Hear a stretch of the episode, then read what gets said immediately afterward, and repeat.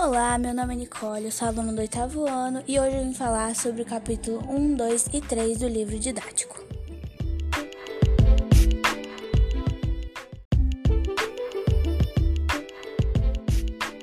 Estes capítulos abordam diversos temas, como potenciação, os números reais e também iremos rever os números em geral. Nesse podcast eu irei falar também sobre representação dos conjuntos numéricos, cálculo de potência e muitos outros temas.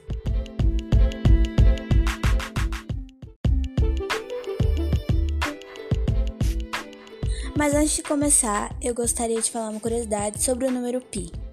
Em 2002, um cientista japonês encontrou 1,4 trilhões de dígitos de pi usando um poderoso computador chamado Hitachi SR8000, quebrando todos os registros anteriores.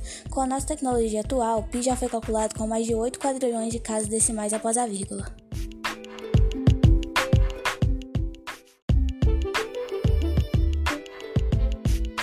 Bom, com isso, vamos aos temas do podcast.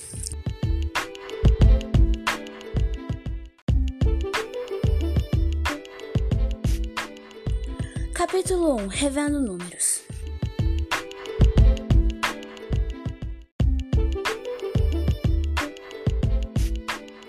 Números naturais.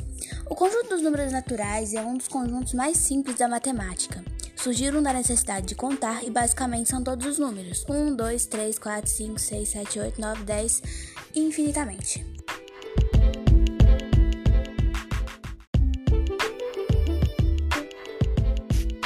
Números inteiros. A subtração de dois números naturais pode dar um número inteiro. Apenas com conhecimento dos números negativos foi possível um número de outro menor que ele, como por exemplo 5 menos 8, que é igual a menos 3.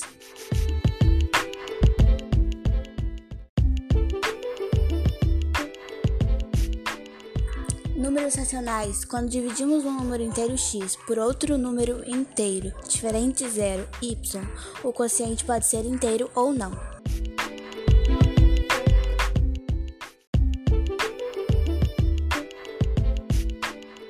Para transformar uma fração em decimal, basta dividir o numerador pelo denominador. Ou quando o denominador é 10, 100, 1000 ou múltiplo de 10, basta andar as casas pela quantidade de zero.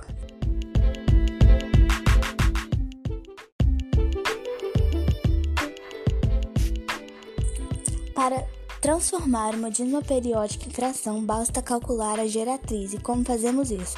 Bom, primeiro passo: igualar a dízima periódica a uma incógnita, por exemplo, x, de forma a escrever uma equação de primeiro grau. Segundo passo: multiplicamos os lados da equação por um múltiplo de 10.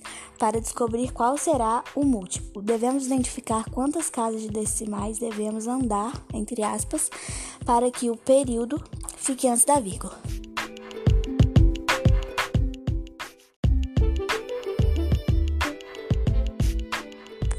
Terceiro passo, diminuir a equação encontrada da equação inicial. E quarto e último passo, isolar a incógnita. E isso é um breve resumo do capítulo 1. Agora iremos partir para o capítulo 2.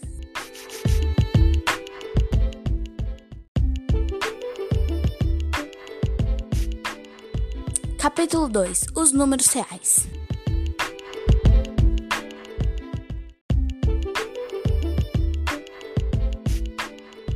Reta numérica.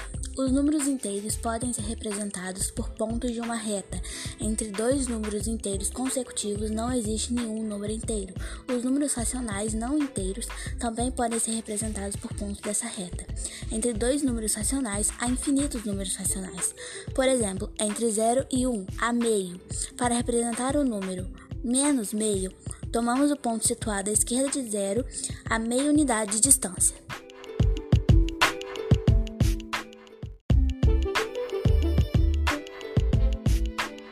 Números racionais.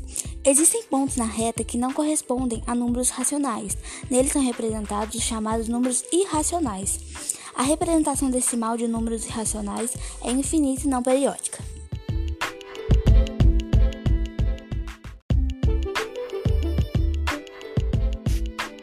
O número π, por exemplo, é um número irracional.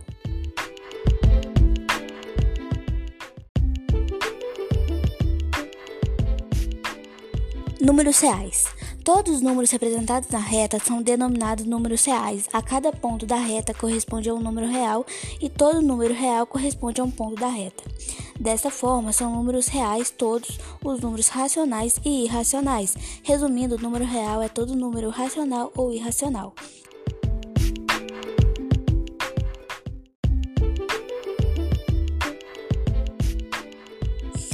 Valor absoluto. Se A é um número real positivo, então o valor absoluto de A é igual a A. E o valor absoluto de menos A também é igual a A.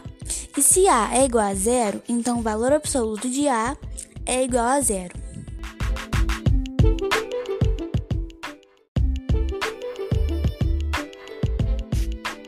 Resumindo, o valor absoluto de zero é igual a zero. Por exemplo, o valor absoluto de menos 5 sobre 2 é igual a valor absoluto de 5 sobre 2, que é igual a 5 sobre 2.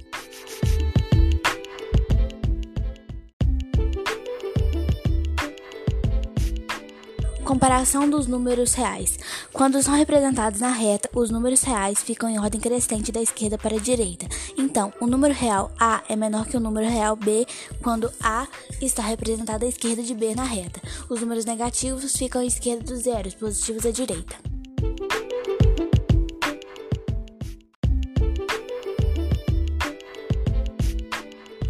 Para comparar números positivos em forma de fração, temos que reduzir as frações a um mesmo denominador positivo e comparamos os numeradores entre si.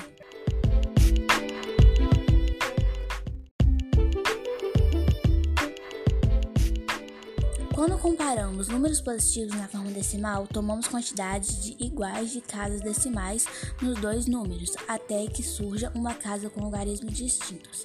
Em seguida, comparamos os números resultantes.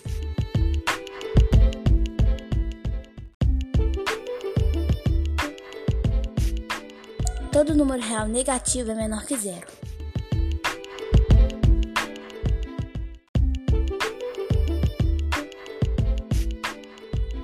Operações com números reais. Ao considerarmos um valor aproximado, também dizemos que arredondamos um número. Quando aproximamos um número de casas decimais, desprezamos as demais casas, tomando os seguintes cuidados. Se o primeiro número a ser desprezado é menor que 5, os permanecem não sofrem alteração. Se o primeiro número a ser desprezado é igual a 5 ou maior, então adicionamos mais um ao número que permanecerá.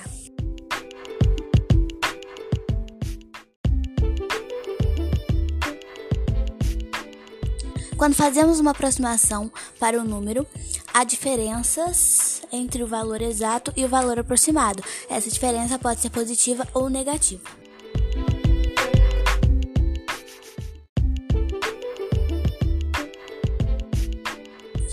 As propriedades das operações em números reais são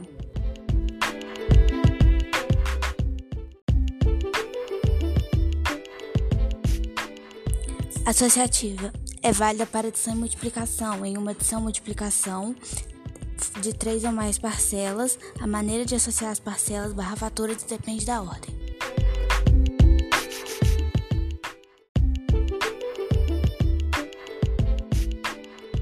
Comutativa é válida para adição e multiplicação. A ordem das parcelas barra fatores não altera a soma.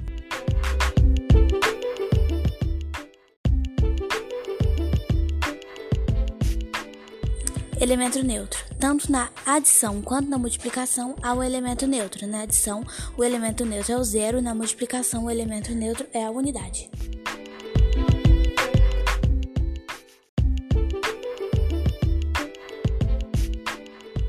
Elemento oposto ou inverso. Na adição, o termo usado é oposto. Todo número real tem um oposto e a soma deles é igual a zero. Na multiplicação, o termo usado é inverso.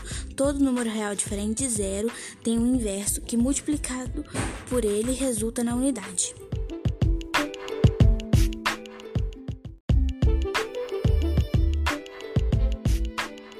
Distributiva: quando o fator multiplica uma adição, ele pode ser distribuído entre as parcelas.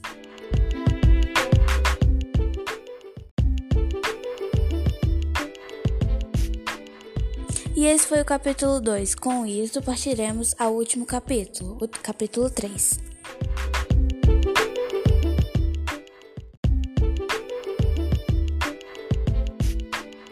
Capítulo 3 Potenciação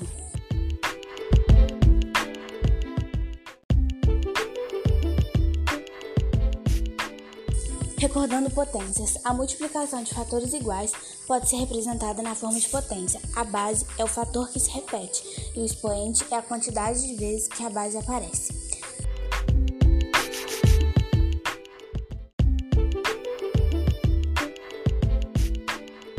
Cálculo de potência. Potência de expoente inteiro maior que 1. Toda potência expoente inteiro maior que 1 é igual ao produto de tantos fatores iguais à base quanto for a unidade de expoente. Potência de expoente 1. Toda potência de expoente 1 é igual à base, qualquer que seja. Potência de expoente 0. Toda potência de expoente 0 e base não nula é igual a 1. Potência de expoente inteiro negativo. Toda potência expoente inteiro negativo e base não nula é igual ao inverso da potência que se obtém conservando a base e trocando o sinal do expoente. Por exemplo, A elevado a menos n é igual a 1 sobre A menos, elevado a menos n.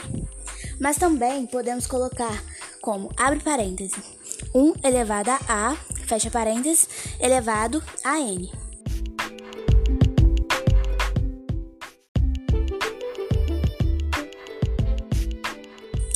Ou seja, uma potência de base não nula expoente negativo é igual à potência que a base é o inverso da base dada e o expoente é o oposto do expoente dado.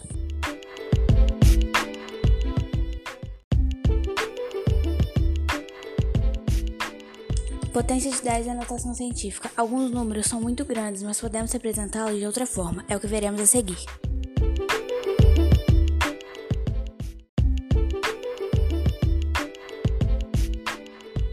Potência de 10 com expoente positivo. Para escrever grandes números e operar com eles, recorrendo às potências de base 10 com expoentes positivos. Por exemplo, 100 tem dois zeros, então 100 é igual a 10 elevado a 2. Agora, para converter alguns números escritos em notação científica para a forma decimal, se for um número natural não decimal, temos que ver o número que se encontra no expoente e adicionamos a quantidade de zeros. Mas se for um número decimal, a vírgula irá avançar o número de casas que estiver no expoente.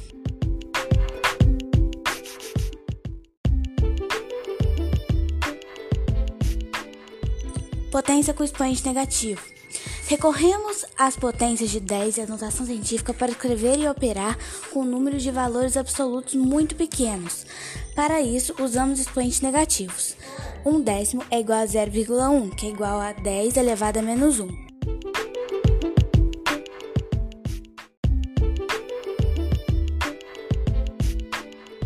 Ou seja, quando o expoente é negativo, anda a quantidade de casas do expoente para a esquerda. Se o número for decimal, é só completar o número de casas com zero até a quantidade do expoente.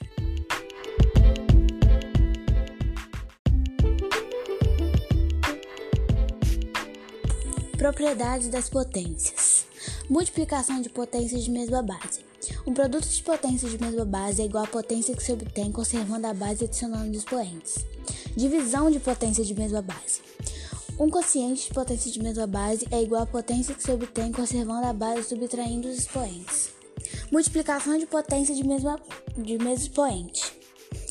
Um produto de potência de mesmo expoente é igual à potência que se obtém multiplicando as bases e conservando o expoente. Divisão de potência de mesmo expoente. Um quociente de potência de mesmo expoente é igual à potência que se obtém dividindo as bases e conservando os expoentes. Potência de potência. Uma potência é um dado expoente é igual à potência que se obtém conservando a base multiplicando os expoentes.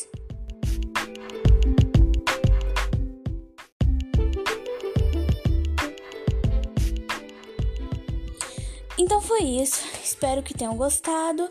Esse foi meu resumo do capítulo 1, 2, 3 do livro didático. Obrigada por ouvir até aqui e no próximo podcast eu irei falar sobre radiciação e mais alguns outros assuntos. Compartilhe muito se puder. Tchau!